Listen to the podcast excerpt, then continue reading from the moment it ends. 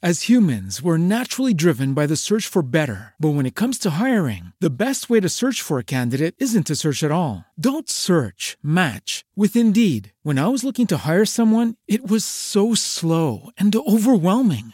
I wish I had used Indeed. If you need to hire, you need Indeed. Indeed is your matching and hiring platform with over 350 million global monthly visitors, according to Indeed data, and a matching engine that helps you find quality candidates fast. Ditch the busy work. Use Indeed for scheduling, screening, and messaging so you can connect with candidates faster. And Indeed doesn't just help you hire faster. 93% of employers agree Indeed delivers the highest quality matches compared to other job sites, according to a recent Indeed survey. And listeners of this show will get a $75 sponsored job credit to get your jobs more visibility at Indeed.com slash podcast. That's Indeed.com slash podcast. Terms and conditions apply.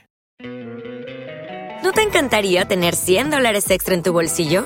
Haz que un experto bilingüe de TurboTax declare tus impuestos para el 31 de marzo y obtén 100 dólares de vuelta al instante. Porque no importa cuáles hayan sido tus logros del año pasado, TurboTax hace que cuenten. Obtén 100 dólares de vuelta y tus impuestos con 100% de precisión. Solo con Intuit TurboTax. Debes declarar para el 31 de marzo. Crédito solo aplicable al costo de la presentación federal con TurboTax Full Service. Oferta sujeta a cambios o cancelación en cualquier momento. Naciónpodcast.com te da la bienvenida y te agradece haber elegido este podcast. Buenos días, Madre Esfera. Dirige y presenta Mónica de la Fuente. Buenos días, Madre Esfera. Buenos días, Madre Esfera.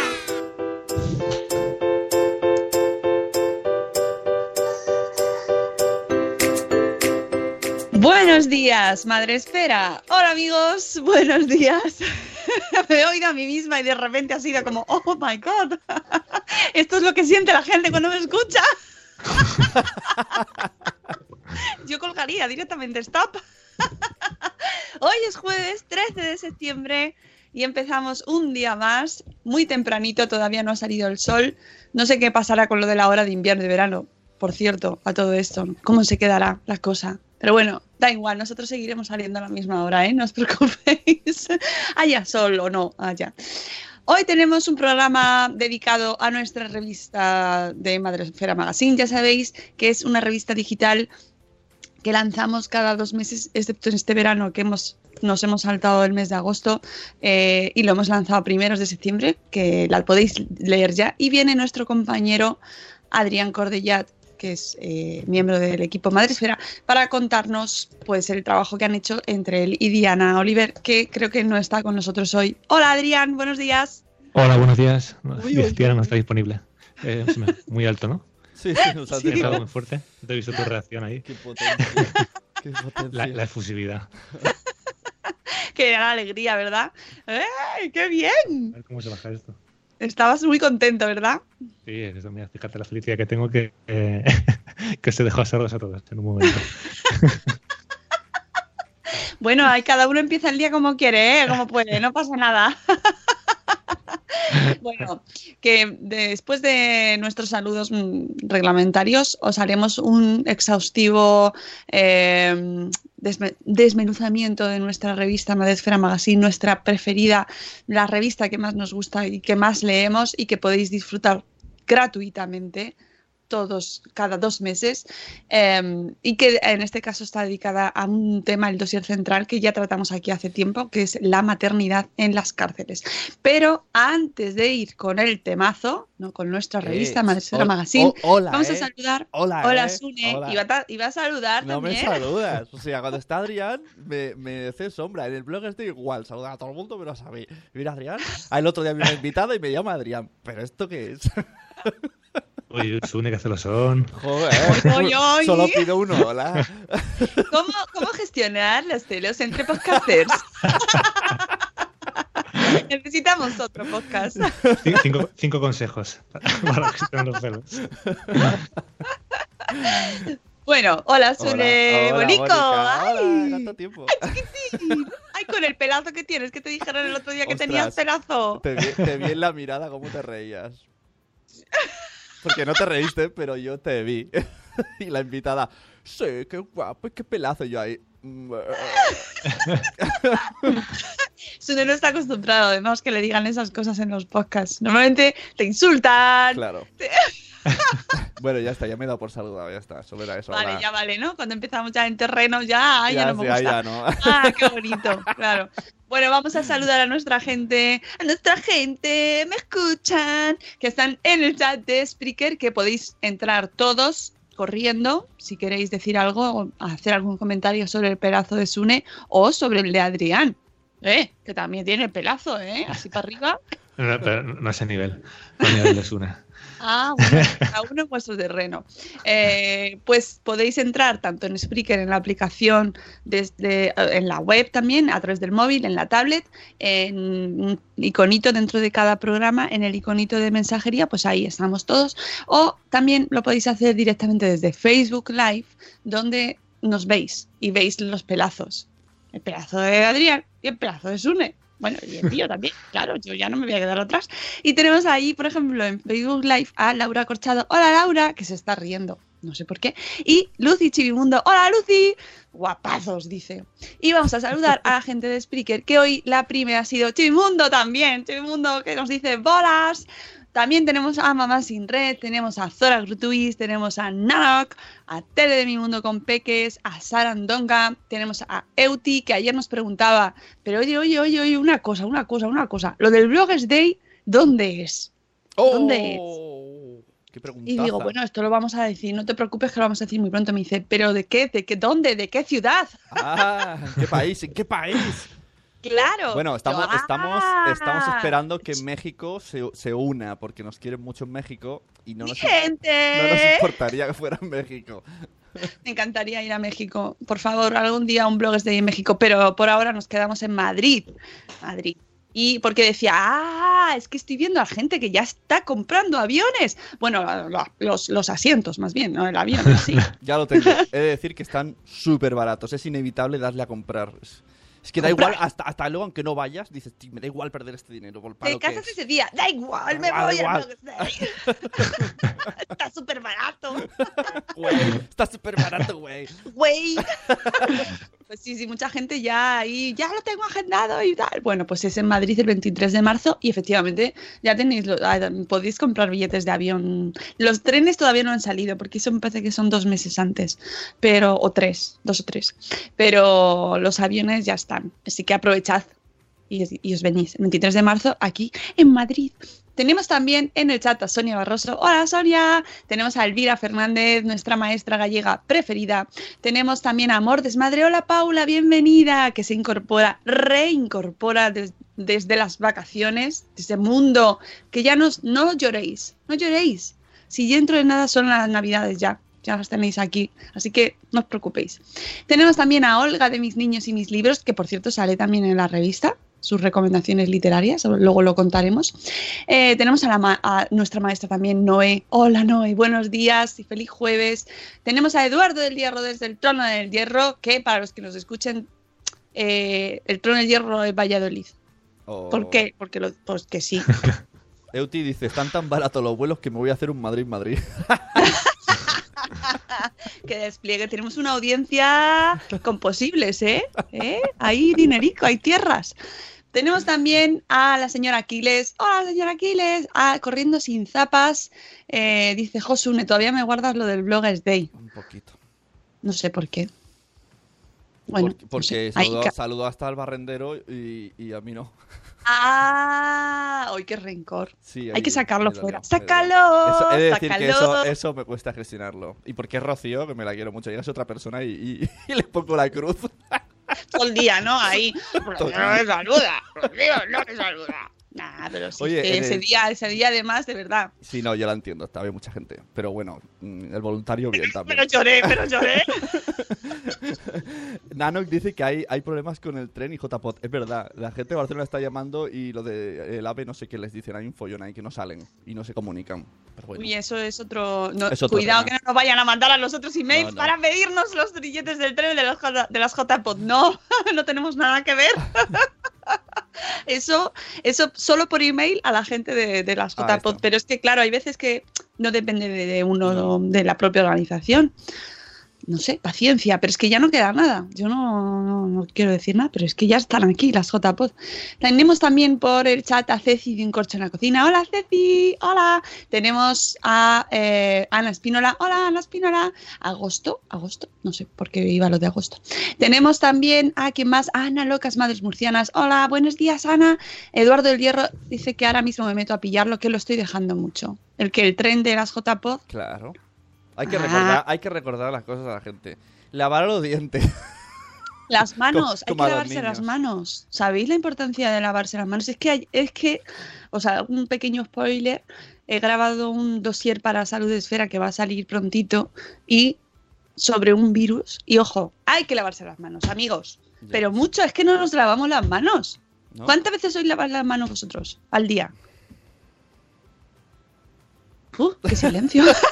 Es que, claro, no voy a ponerme a explicar aquí mis problemas de alergia porque son muy largos. Pero, Y me he quedado como, pero Como tres. para esto, para esto madrugo yo, para esto. como- como el típico público ahí que a mí no me pregunten. Uy, y encima con niños, por favor. Y con, gen- con niños en casa hay que lavarse las manos ellos, nosotros, los que vengan, todo, por favor, que luego yo os aviso, ¿eh? Eh, dice Chidimundo, ay, las JPod, que al final voy, qué ganas de veros, ¡Yujú! Pues que, pues allí nos vamos a ver todos, qué bien. Eh, qué ganas del blog es de dice Amor Desmadre, miraré yo también vuelos desde Santander. Muy bien, todos aquí. Todos, todos a Madrid. Em, un amigo ha vuelto de la India, dice Sarandonga, y lo primero que me ha dicho, qué importante lavarse las manos. ¿Ves? Cuando terminéis el programa, bueno, podéis hacerlo mientras nos escucháis, a lavarse las Con- manos. Confieso Todos. que me da un poco de toque cuando conozco a alguien y me da la mano, porque en ese momento notas, hay gente que la tiene fría, hay gente que la tiene sudada, hay gente que la tiene muy peluda y ese momento es como, y no te conozco de nada.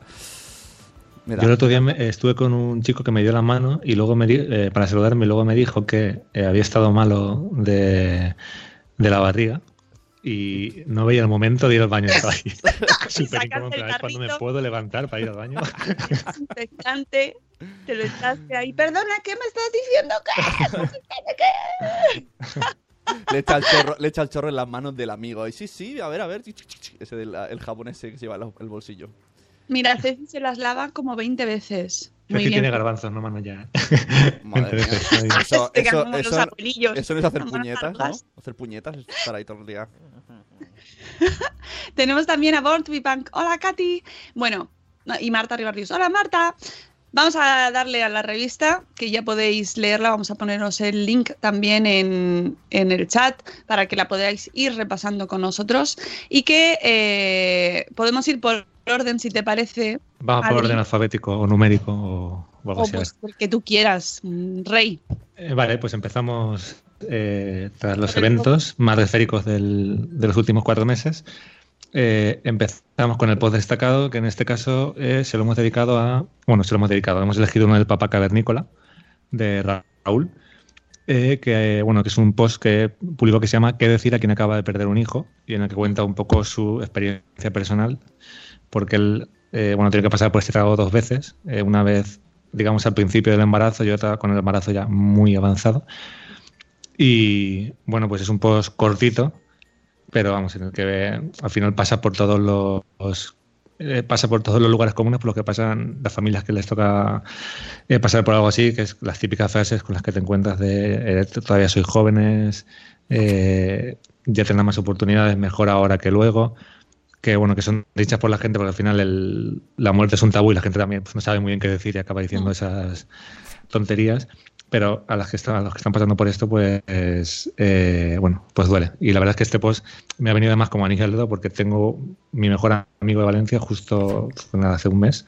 eh, de, de siete meses su mujer perdió al, al, al bebé. Y, y la verdad es que justo cuando me lo contó me vino todo esto, lo de Raúl, un otro reportaje que hay también en la revista sobre el, sobre el tema. Y la verdad, joder, que, que duro. Y al final es que es muy difícil enfrentarse a, a esto. Pues sí, un abrazo para tu amigo, para todos los que habéis pasado por esta experiencia y desde luego yo me quedo con la última frase del post, eh, bueno, por lo menos mm, la que más me, me, parece que representa este, este texto, que es comprensión, empatía y ayuda, es todo lo que hace falta en esos momentos, no consuelos ni frases llenas de aire.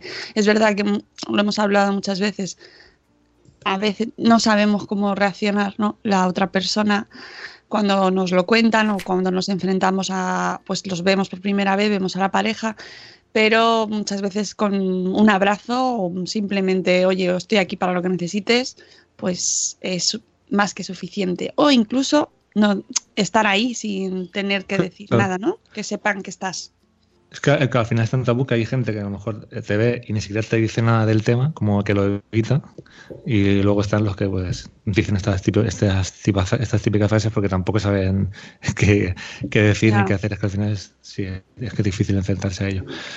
Y nada, también el post se acompaña, como siempre, de una entrevista a Raúl, eh, en la que hablamos sobre pues, estas situaciones que le, que le ha tocado vivir, eh, que fue una justo antes de, de nacer su hijo y la segunda después. Y bueno, pues hablamos también, aparte de, ello, hablamos también de su blog, de, su libro. Y, bueno, que me hizo mucha ilusión porque eh, haciendo esta entrevista, porque resulta que él, su blog nació porque leía el mío. Y joder, me hizo mucha ilusión oh. que me contase eso. Y la verdad que dice que me dejó un comentario, claro, que esto, hablamos hace mucho tiempo, en el blog, como diciendo que tal, y que yo lo animé. Claro, que yo esto no me acuerdo porque a lo mejor estamos hablando de 2015, ¿sabes? Entonces es pero, joder, qué ilusión, la verdad que me... Tres años, dos hijos entre medias, eh, noche sin dormir. Muchas horas perdidas de sueños, no me acuerdo nada. Adrián ya no sabe ni dónde está. ¿Quién eres? ¿Quién? La verdad que estoy fatal. No te preocupes que saldrás, saldrás. eh, luego tenemos las historias personales, eh, que en este caso Diana ha entrevistado a Laura, la autora del blog De dónde vienen los bebés. Ay, eh, sí, que es un caso así de maternidad, pues digamos diferente, porque ella tuvo, ha tenido un hijo biológico y luego ha tenido otro por otro hijo por adopción. Y la verdad que está muy guay. Eh, un poco, bueno, pues comprobar ese, esa doble vertiente de la maternidad porque al final, bueno, pues a lo mejor hay familias que conoces que tienen hijos en adopción, familias que tienen hijos biológicos, pero en una misma familia los dos tipos no se conocen tantas familias. Estuvo con nosotros en el último espacio Madresfera que dedicamos a las familias diversas, participó ella desde el público, que vino con toda su familia, y es un amor de, de mujer, es da gusto hablar con ella. Y además es muy activa en dar visibilidad a estas familias reconstituidas, familias diversas. Incluso tiene un vídeo que ah, no lo había visto, lo vi ayer por primera vez, pidiendo eh, nuevas palabras para los miembros de, las, de estas familias, ¿no? Porque ella reivindica o por lo menos que se dé una connotación menos negativa a padrastro, hermanastro, madrastra, hermanastra, ¿no? Que, que, son hermanos igual y son hijos igual y son padres igual. Y entonces eh, hace mucha labor por, por, dar visibilidad y porque se normalice este tipo de familias que son mucho más comunes de lo que sí, pensamos. de lo que pensamos. Y además, claro, en su caso es que es una familia, claro, por un lado reconstituida, porque el, el hijo adoptado fue con su anterior pareja y porque ella pensaba que no podía ser madre y luego, cuando menos lo esperaba, pues tuvo un hijo biológico con, su pareja actual. Mm, yo os recomiendo mucho leerla y seguirla, que es, una alegría de persona. Sí, la verdad que sí, es muy maja. Y después de las historias personales ya tenemos el dossier central, el que ha hablado Mónica antes, el de las madres de las cárceles, que la verdad que es un tema, pero... Durísimo. hemos hecho un dossier, pero podemos hacer 20 porque salen de ahí temas alrededor de esto eh, durísimo. Y porque al final las prisiones son un lugar duro, pero para las mujeres mucho más duro. Por, y bueno, pensaréis por qué, si las cárceles al final pues son más o menos iguales. Eh, pero es que eh, pensamos que las mujeres solo representan el 8% de las personas reclusas en España. Entonces hay muy pocas cárceles de mujeres. Entonces, por un lado, eh, eh, pues ellas están casi obligadas en muchos casos a la dispersión. O sea que al final, si tú eres de Galicia, no hay una cárcel en Galicia. Te vas a tener que ir muy lejos de tu casa a, cumplir condena. Y luego se encuentra la situación clara de las mujeres, que al final ellas son madres. Y en muchos casos, pues hasta los tres años, eh, según la actual legislación, pueden tener a los niños en, la cárcel con ellas. pero luego hay otro, otro tipo de, digamos, de medidas para que puedan seguir con ellas, pero si no pueden acceder porque no están en el tercer grado penitenciario, pues sí que se produce una, una separación bastante dura.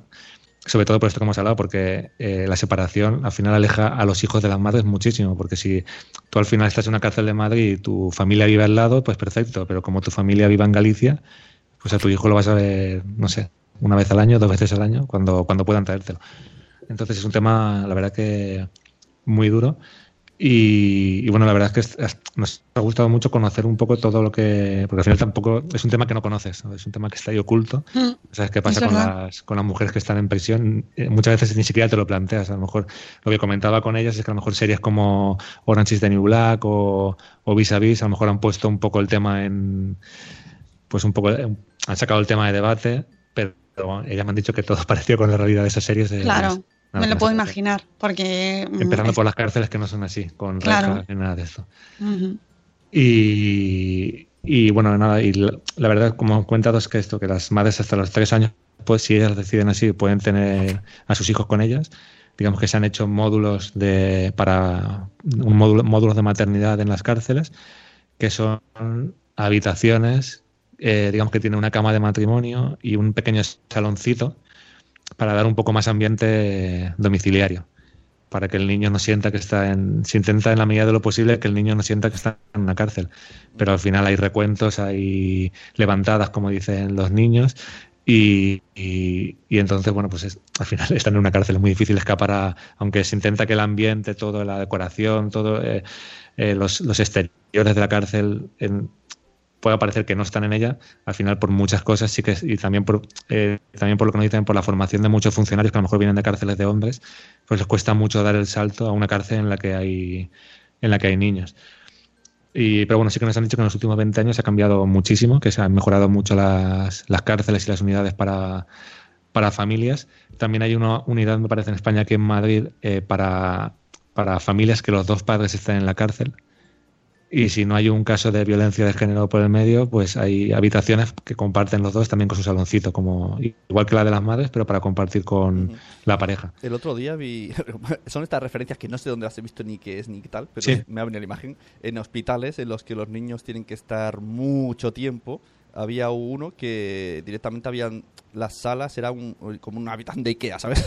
y entonces los padres estaban con ellos como en una habitación de, con su sofá, con todo, para que el niño al menos no estuviera siempre en una, habitación de hospital. Sí, al final supongo que es el camino que también se está siguiendo ahí, que es un poco humanizar los hospitales, pues humanizar también las, las prisiones cuando hay niños de por medio, claro. Y de hecho a los niños, eh, sobre todo para sacarlo un poco, porque nos han dicho también que el ambiente al final es muy claustrofóbico en una cárcel. Y las madres, eh, si una maternidad se vive con mucha tensión, con muchos nervios, pues en la cárcel mil veces más por, por, la situación. Entonces, a partir de los seis meses, hay una cárcel dentro de la misma eh, una cárcel, una guardería dentro de las mismas cárceles, donde se sacan los niños eh, X horas al día para que salgan un poco del, del, del, ambiente. Y luego ya a partir del año a los niños se les lleva hasta los tres años a guarderías públicas. O sea, pasa un autobús por la cárcel y los lleva a guarderías públicas de, en el pueblo en el que esté en la cárcel pues los niños van, hacen, digamos, una vida normal en ese sentido a nivel, a nivel educativo. Y luego, eh, realmente, el paso más importante para mí está después, porque hasta ese momento pues, se intenta que los niños mantengan el vínculo con las madres, estar con ellas dentro de prisión si ellas quieren, pero el problema se produce, como he dicho, a partir de los tres años, que es cuando eh, los niños no pueden estar en una cárcel. Entonces, eh, ahí pues, se puede producir una separación. Pero sí que hay, se están empezando a tomar medidas a partir de los tres años para que esas madres puedan seguir con sus hijos, digamos, en espacios que son de la cárcel, pero están fuera de la cárcel, para que hagan una vida como más normal. Y aquí hay varios, varios proyectos y hay uno que, que sacaron aquí en España que era súper pionero, que fue un, proyecto estrella del gobierno de, Zapatero, pero con, cuando dimitió él y entró el PP, pues ese, eh, lo pararon. Y esto era un, se llaman unidades externas, eh, y es, como te he dicho, un proyecto revolucionario en Europa y lo que en qué consistía esto, pues son una especie de pisos compartidos y, en esos pisos pues comparten, a lo mejor hay tres o cuatro habitaciones y comparten varias presas, hacen vida con sus hijos en esos pisos, pero luego ellas pueden llevar a los hijos al cole, eh, pueden, eh, les buscan trabajo, les ayudan a... Es una especie de, de rampa de salida para volver a empezar, o sea, para, Ujú. para que vuelvan a, a entrar en, la, en, una, en- en una dinámica, digamos, eh, social, porque al final también lo que nos dicen, eh, eh, que al final están en la cárcel y puede parecer, joder, están en la cárcel con sus hijos, pero en muchos casos es el mejor sitio en el que estas mujeres pueden estar. Es porque sus entornos fuera de las prisiones Ya, es que esa eh, es pues otra. sería mucho peor para, para sus Es hijos. que realmente las realidades que se viven y que se pueden ver en las cárceles, en las prisiones, son mm, muy diferentes o, Sí. o no son un, un bloque, ¿no? Como pensamos desde fuera, ¿no? Y, y realmente hay muchas ocasiones en las que acaban ahí por precisamente por el entorno en el que viven. Es muy complejo, Sí. muy complejo. Por el, por el entorno, porque la, mayoría de mujeres que están en la cárcel es por temas de drogas. O sea, o, o por haber sido mulas, de haber llevado droga, o por ellas ser consumidoras. Entonces dice que es también para, eh, para las madres es un estigma dentro de la cárcel que seas drogodependiente. eh, es, es un estigma muy grande porque a ellas les cuesta mucho reconocerlo. O sea, porque al final eres, estás en la cárcel, eres madre y encima eres drogadicto. Y la, la verdad que nos han, nos han contado historias bastante duras, pero luego también hay muchas historias de, superación y, y que a través de estos, de estos programas, porque este, como he dicho, está parado totalmente, el de las unidades externas, pero algo parecido hacen muchas ONGs que en colaboración con las cárceles tienen pisos de acogida en el que acogen pues a cuatro, cinco, seis mujeres y bueno pues ahí es, empiezan a hacer una vida mucho más normal aparte porque en estos pisos no hay no hay una funcionaria de prisión ni nada ellas tienen total libertad para salir para volver eh, siempre dentro de unas normas que tienen que, que cumplir pero se les da mucha más libertad para que ellas realmente empiecen a, a rehacer su, su vida. Y me gusta mucho porque nos has traído el proyecto de A, los, a las olvidadas. Sí, que ya lo, lo contamos aquí. Sí, el dossier se completa con una entrevista a Concepción Yagüe, eh, que es experta en políticas de género en sistemas penitenciarios y fue la mujer que implantó este sistema del que estaba hablando, las unidades externas, que la verdad es que me gusta mucho porque no se corta un pelo y ha dicho claramente que esto es un tema que se ha parado por un tema político, Como casi y- todo. como casi todo. Y luego hablamos del proyecto que, que comentas de la- a las olvidadas de Teta y Teta, que bueno que es el proyecto que tú ya has hablado, que has hablado aquí en el podcast con ellas de Con llevar Ana libros a las Echegoyen. Sí. que vino a contárnoslo con sus perros.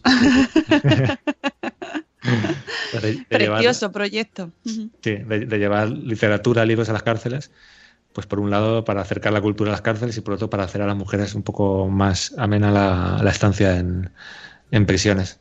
Y la verdad que Sí, para, para acordarnos, para acordarnos de ellas. Ojo, que es que el nombre ya lo dice, o sea, a las olvidadas, que hay un sector de la sociedad que tenemos literalmente borrado, no queremos verlo ni, ni saber que existen, pero están ahí Sí, y tienen dice- hijos además. A ver, a ver, no, estoy viendo una pregunta que hace Eli, que dice, no, me- no sé si me gusta eso de criar a los niños en una cárcel. Eh, Bueno. no se normaliza una situación penalizada. Bueno, pues aquí por lo que hablamos con las expertas es que eh, priorizan el vínculo madre-hijo y segundo también eh, se tiene muy en cuenta que los niños no empiezan a tener recuerdos hasta los hasta que empiezan a desarrollar el lenguaje, o sea que se van para los dos años y pico. O sea, los niños luego tienen muy pocos recuerdos de la cárcel. Lo que sí que nos han dicho es que eh, les cuesta mucho eh, a los niños luego cuando salen. Bueno, pues hay niños que tienen muchos problemas a lo mejor de expresar emociones, de porque al final han vivido en un entorno muy cerrado. Pero dice que los niños en cuanto salen, sobre todo en estos pisos que tienen ayuda, tal, hay, hay psicólogos, tal con ellos, enseguida eh, remontan porque como son muy pequeños, eh, los recuerdos que le quedan son muy, muy limitados. Pero, pero sí que es verdad que al principio cuando salen dice que tiene muchos problemas para, digamos, para reintegrarse a, a nivel social. Pero vamos, que, que es, en, en el caso de los niños es cuestión de nada, de semanas, meses, pero a las madres les cuesta bastante más porque dice que se acostumbran incluso a las normas, a, a tener unas rutinas muy claras y luego salir y tener libertad les cuesta mucho, es como que necesitan que les digan, ahora hay que hacer esto, hay que hacer lo otro. O sea, como se acostumbran mucho a, a la vida en prisión, vaya. Eh, ¿Qué más tenemos? La entrevista, eh, que entrevistamos a Dolo Beltrán. Eh, a lo mejor así por el nombre nos dirá mucho, pero si os digo la canción No me llames Dolores, llámame Lola. Eh, Deberías bueno, suena- cantarla, deberías la, cantarla. la- la verdad es que no es la entonación. Y puedo liar la parda.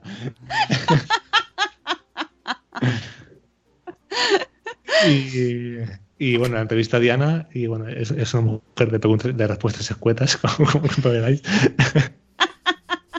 Eso está bien, a mí también me pasa a veces. Lo breve, si, Sí, si bueno, Sí, es bueno, no, sí. al revés. Pero si es un poquito más algo para sacar titulares, mejor. ¿eh? Dolo, amiga. Y acaba ella teniendo un grupo que se llamaba Pastora y ahora se ha lanzado en solitario después de ser madre.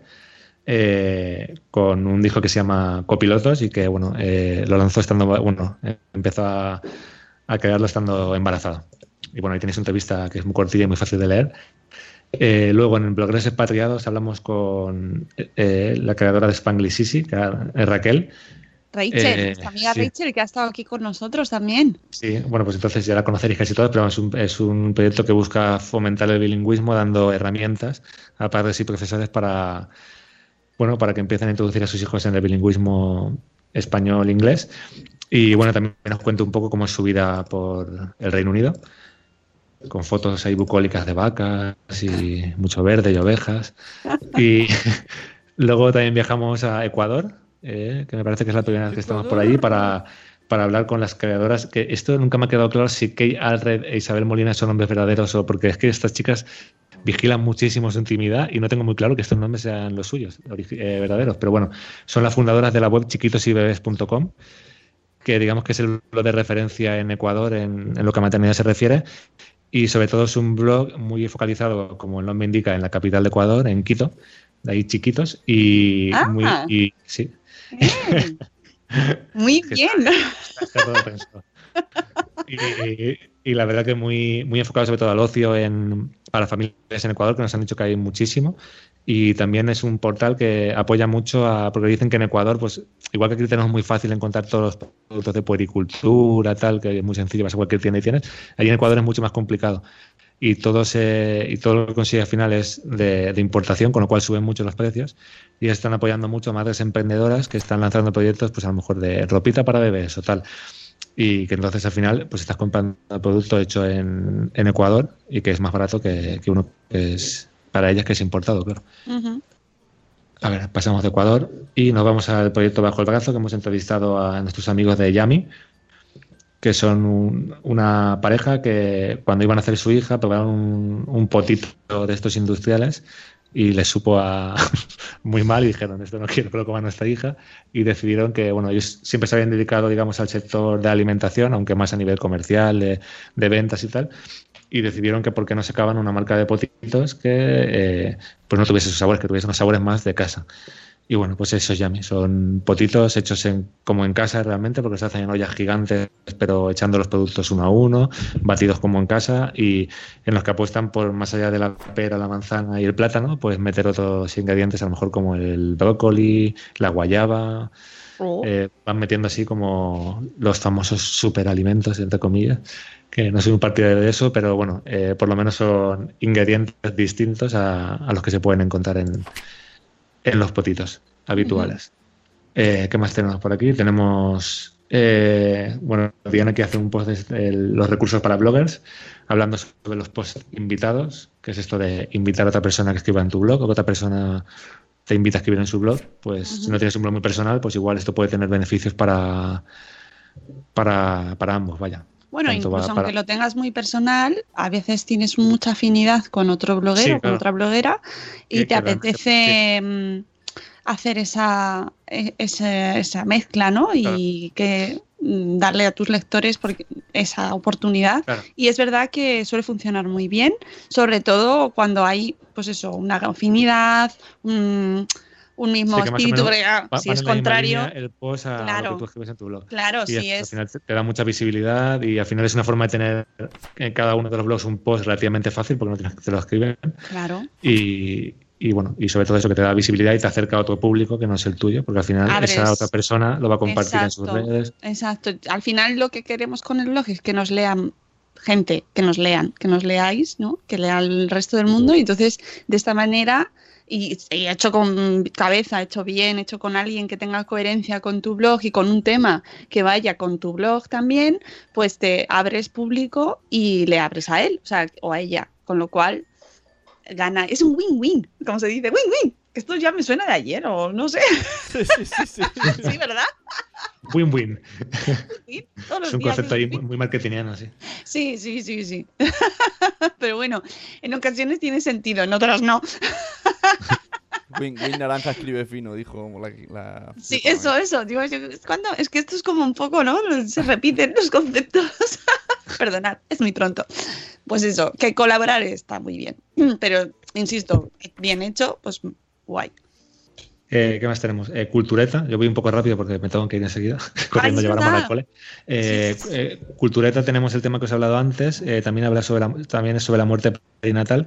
En este caso hemos hablado con Claudia Cedo, que es, eh, es autora teatral, y ella estaba escribiendo una obra para un teatro del que es, digamos, eh, ella es, digamos que está residente allí como, como autora, siempre escribe para este teatro, y en ese momento, cuando estaba embarazada de cinco meses, perdió a su bebé y entonces dice que de forma muy natural, casi como, de, como una vía de escape, le salió a escribir una obra de teatro sobre el tema.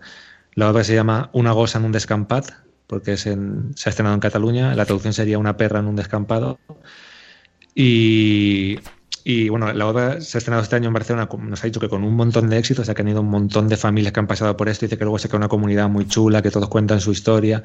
La verdad que es como una especie de catarsis, nos ha contado. Y me ha dicho que está funcionando tan bien que la han traducido al castellano y al inglés y que posiblemente a partir del verano del año que viene empieza a girar por, por el resto de España. Qué guay. Y la verdad que la obra tiene una pinta alucinante y dice, y como dice ella, dice que, que nota, que nota que ha tocado un tema que, que necesitaba, Sí. del, que neces- del que la gente necesita hablar. Así que la verdad es que es una obra que apuntarla una cosa en un descampat para si, por si llega a vuestras ciudades porque tiene una pinta alucinante. Eh, luego en salud eh, eh, hab- hablamos de hábitos saludables, como introducir hábitos saludables en la infancia e incluso en la familia, también los adultos, eh, aprovechando que tenemos hijos pequeños, tanto a nivel de alimentación como a nivel de hacer ejercicio físico. Y hablamos con, con Begoña Pérez, que acaba de sacar un- una especie de guía que se llama Actividades Nutritivas, en, en la que, bueno, pues así como actividades, digamos, no son juegos, pero sí un poco divertidas, amenas, para introducir a los niños en, un poco en la cocina y también de esa forma ayudarles a coger hábitos saludables a nivel alimentario. ¿Qué más tenemos? Eh, luego, en educación, entrevistamos a Julio Rodríguez, eh, que es, doctor en biología y psicólogo, y eh, publicó este verano un libro que se llama Prevenir, en el, Prevenir el narcisismo, que el narcisismo es un, yo que es la, el mal de- del, siglo XXI y de, la era de las redes sociales. Y bueno, él es un poco, está enfocado a padres para cómo educar a sus hijos en esto, en, en prevenir el narcisismo y en que no se les dispare el, el ego demasiado, demasiado alto. Madre mía, este libro hay que apuntarlo, Sí. amigos. Sí, además ayer justo vi a, a Julio eh, por Twitter también, agradeciendo que le había gustado mucho el reportaje.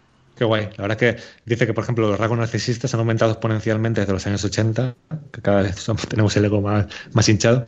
Sí, y, y- y solo hay que... que sí, van muchos. O sea, si, el si los padres son narcisistas, Claro, los hijos eh, tienen el 100% de probabilidades de, de serlo también, claro. claro. Sí, el modelo, ya sabéis, Sí. eso también lo hablamos ayer. Ellos van a hacer lo que vean en Claro. nosotros.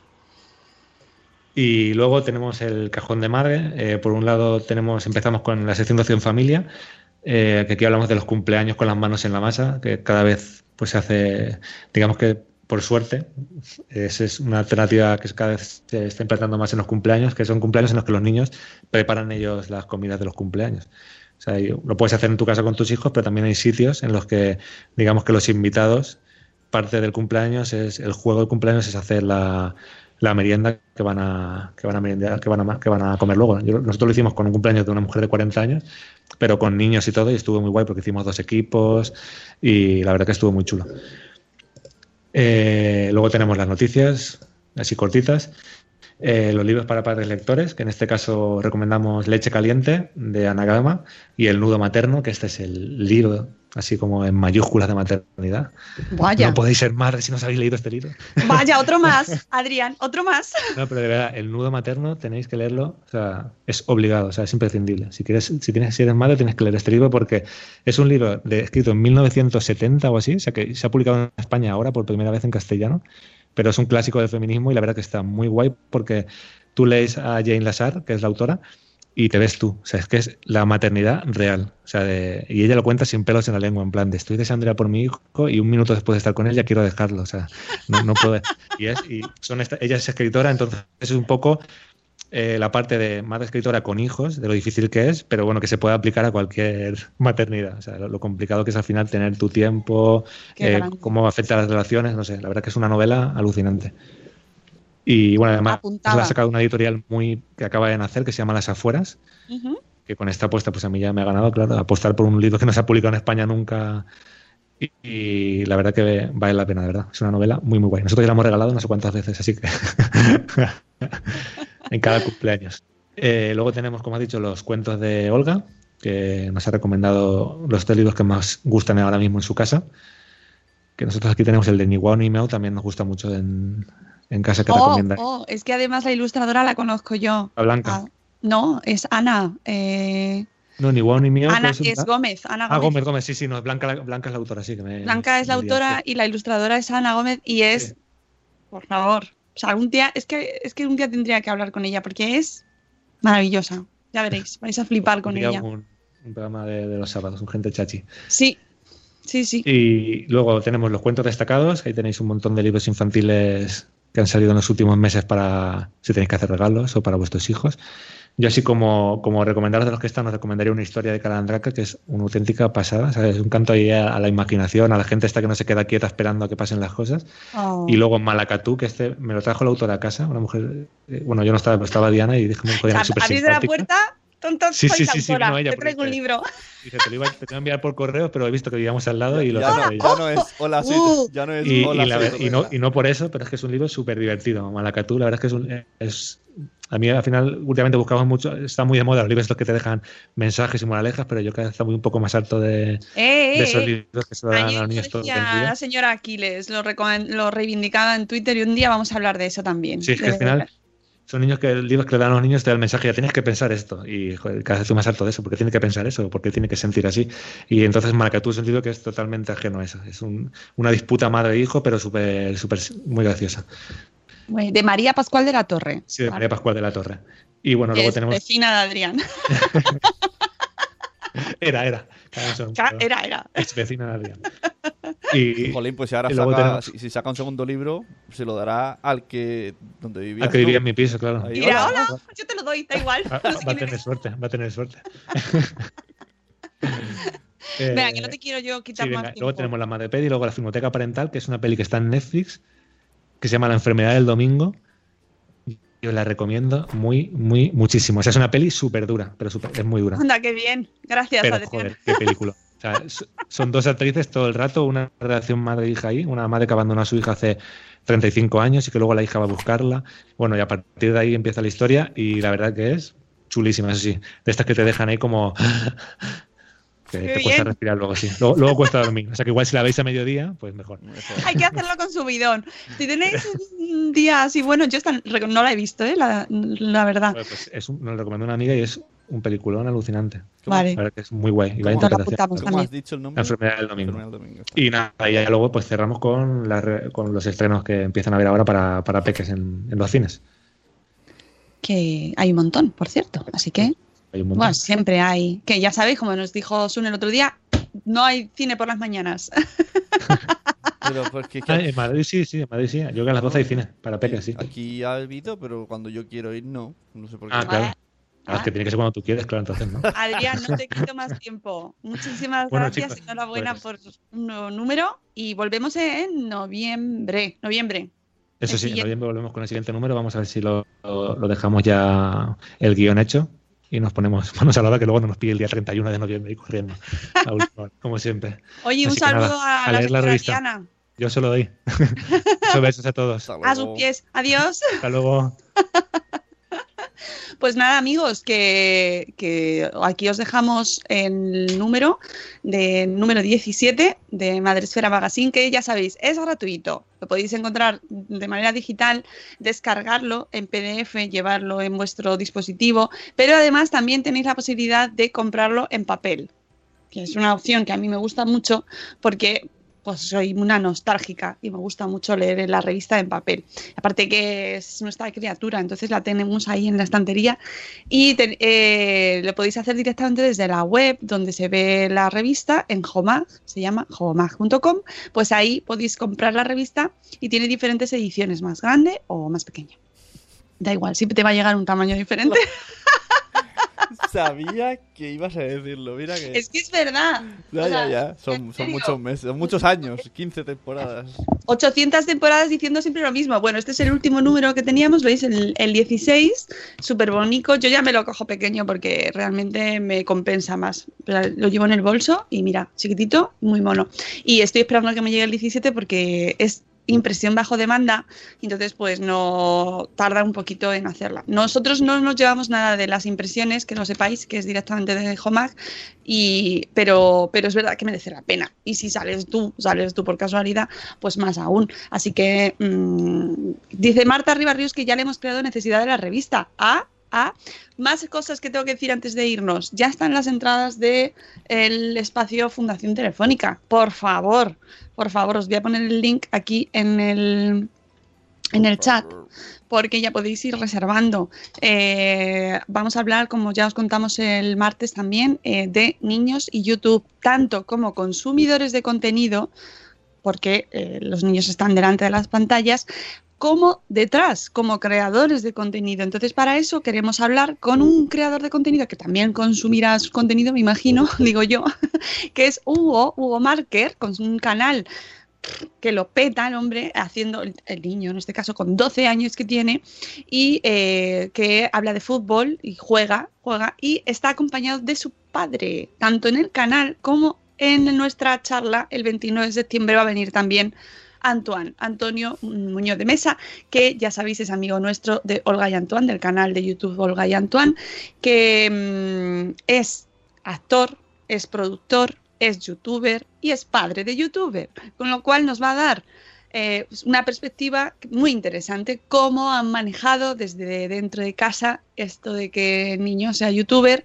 qué significa para el niño ser youtuber, queremos que nos lo cuente él también, lo bueno, lo malo, mm, bueno, es que tiene una entrevistaza. Y además nos diréis, ah, pero es que yo quiero también saber cómo se utiliza, debería utilizarse YouTube en los niños, qué consejos nos dais, qué hacemos, a qué edad, qué recursos existen. Bueno, pues para eso tenemos a María Zavala de Womanish, ya sabéis, nuestra amiga María, que eh, nos va a dar la visión más académica, más experta, porque ella es experta en ciudadanía digital, que eso es, mm, pues eso, como ayudar a la ciudadanía a moverse de una manera más lógica y más positiva en el mundo digital. Mira, dice Uti en el chat que es Minchi, efectivamente, es nuestro Minchi, de Menchu y Minchi del blog, de, o sea, del podcast de Salud de Esfera, nuestros amigos Menchu y Minchi. Sí, sí, sí, es que Antoine da para mucho, da para mucho, ya veréis, ya veréis.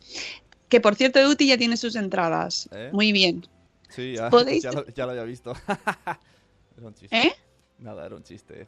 Ah, que mm, una cosa os iba a decir, podéis traer a los niños. Eh, Sí, si no lo- habéis venido a ninguno anteriormente, Eutit, a ti te lo digo, a ti y a todos los que queráis venir con niños, hay talleres para los niños durante la grabación del programa.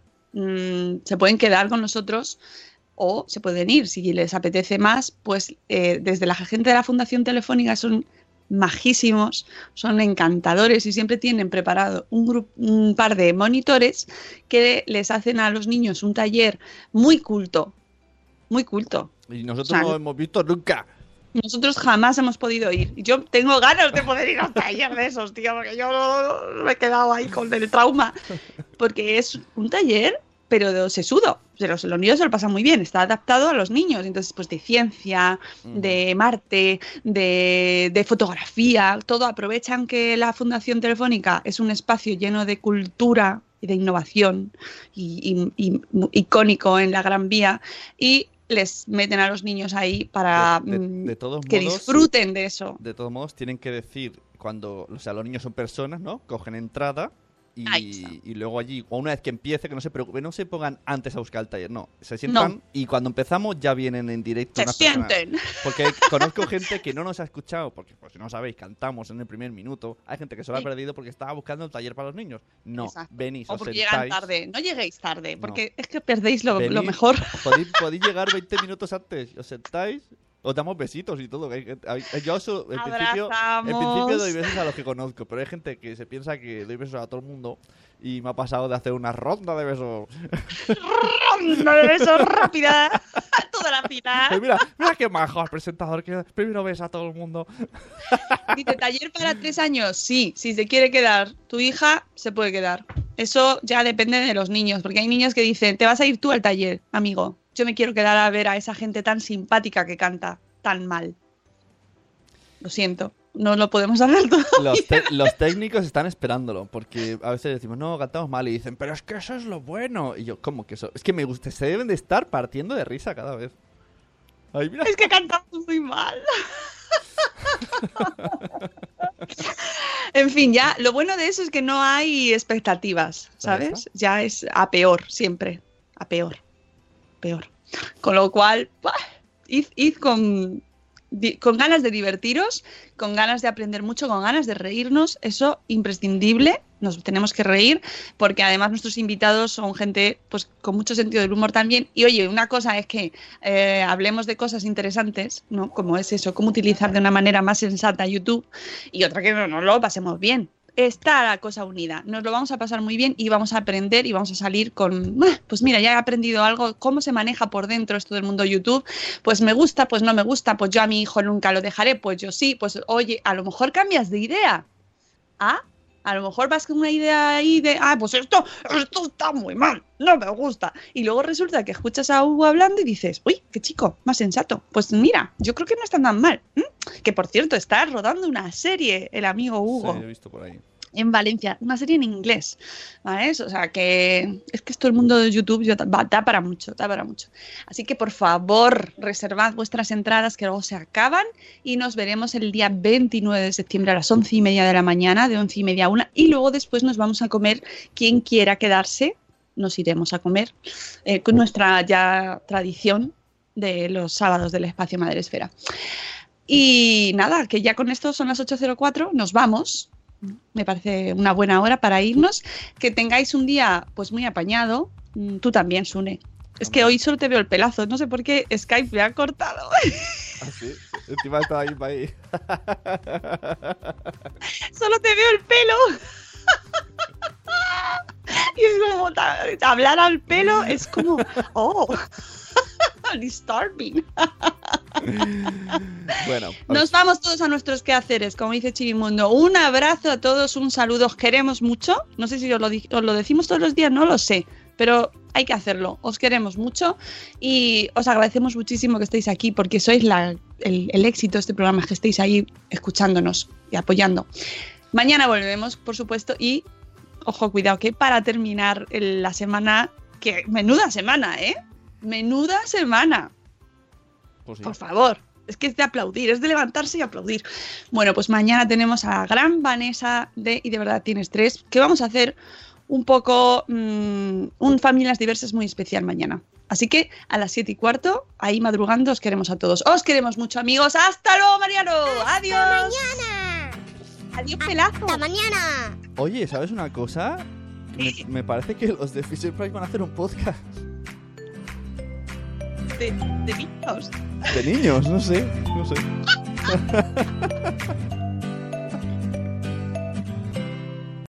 As humans, we're naturally driven by the search for better. But when it comes to hiring, the best way to search for a candidate isn't to search at all. Don't search, match with Indeed. When I was looking to hire someone, it was so slow and overwhelming.